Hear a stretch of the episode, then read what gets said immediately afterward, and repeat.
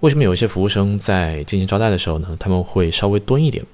那么作者呢，这里是介绍到，其实他在这个现象之后是有一些心理学上的原因。那么最主要的原因呢，是因为这样的一个侍从，他蹲下来的时候呢，是和顾客平齐的。这样的情况之下呢，不像是侍从站着而顾客坐着，这样让顾客感觉到一种被居高临下的感觉。那么这样的而言的话呢，也会更加于顾客和侍从之间的亲近。那么最终导致的结果是什么呢？也就是说，顾客很有可能会多给一些小费。虽然这样的一个事情呢，在我们国家并不成立，但是呢，大家可以设想，或者说某一天到了西方国家，然后需要给小费的这些国家的时候，再去观察这些小的细节，那么你就会从这个小的细节之后。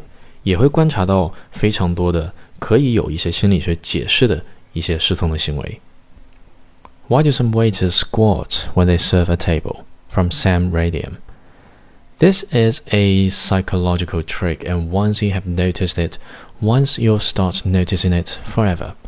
Squatting at the table puts yourself on the same level as the dinners. It allows you to look them straight in the eye rather than looking down on them and humanizes you as Sam, your server. I like Sam, he seems friendly. Let's give him a bigger than normal tip. And that's what it's all about in this instance money. It may be to get a bigger tip, or it may be to ensure you feel comfortable at the restaurant and come back again and again to buy food. It's a business after all. Some servers are naturally good with people and will do this automatically. Some are told to do it in training. The trouble is, now you've started noticing this behavior, you'll start noticing all the other psychological tricks that are used on you. That's sweet. The server drew a smiley face and wrote, Thanks on my bill. The server touches your shoulder or upper arm. The server gave their name. The server repeats your order back to you, builds rapport. The waitress is wearing a red t shirt, only seems to work on waitress serving men. The server said that the dish you chose was their personal favorite too. The server told you they had a special offer for only one couple tonight and they chose you.